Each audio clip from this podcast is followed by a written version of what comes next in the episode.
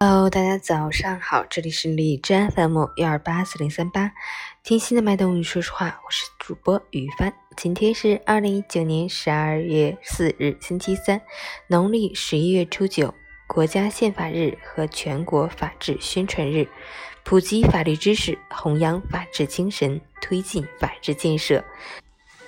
做遵纪守法的好公民。好，让我们去关注一下天气如何。哈尔滨晴，零下十五到零下二十四度，西北风三级，持续晴冷天气模式，气温继续下降，再创新低。还有西北大风呼呼劲吹，吹在脸上犹如刀刮，已经不能光用嘎嘎冷来形容了。外出一定要全副武装，做好防寒措施。老人、儿童和体弱者需多注意健康防护。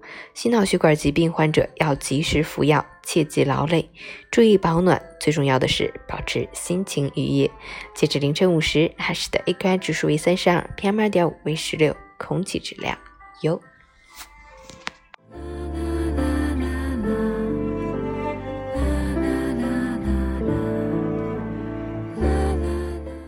陈谦老师心语。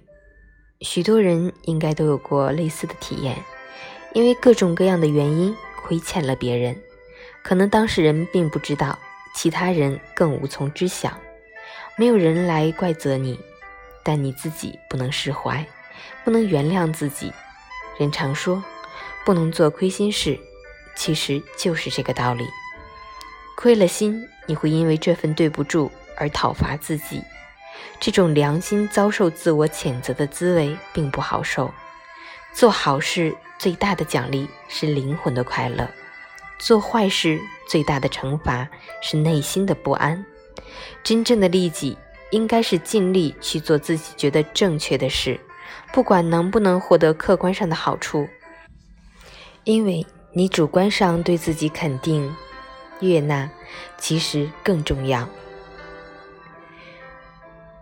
你做了一件好事，别人可能不知道，也并不感激，但你知道自己是个好人，知道自己的存在有价值，这就足够了。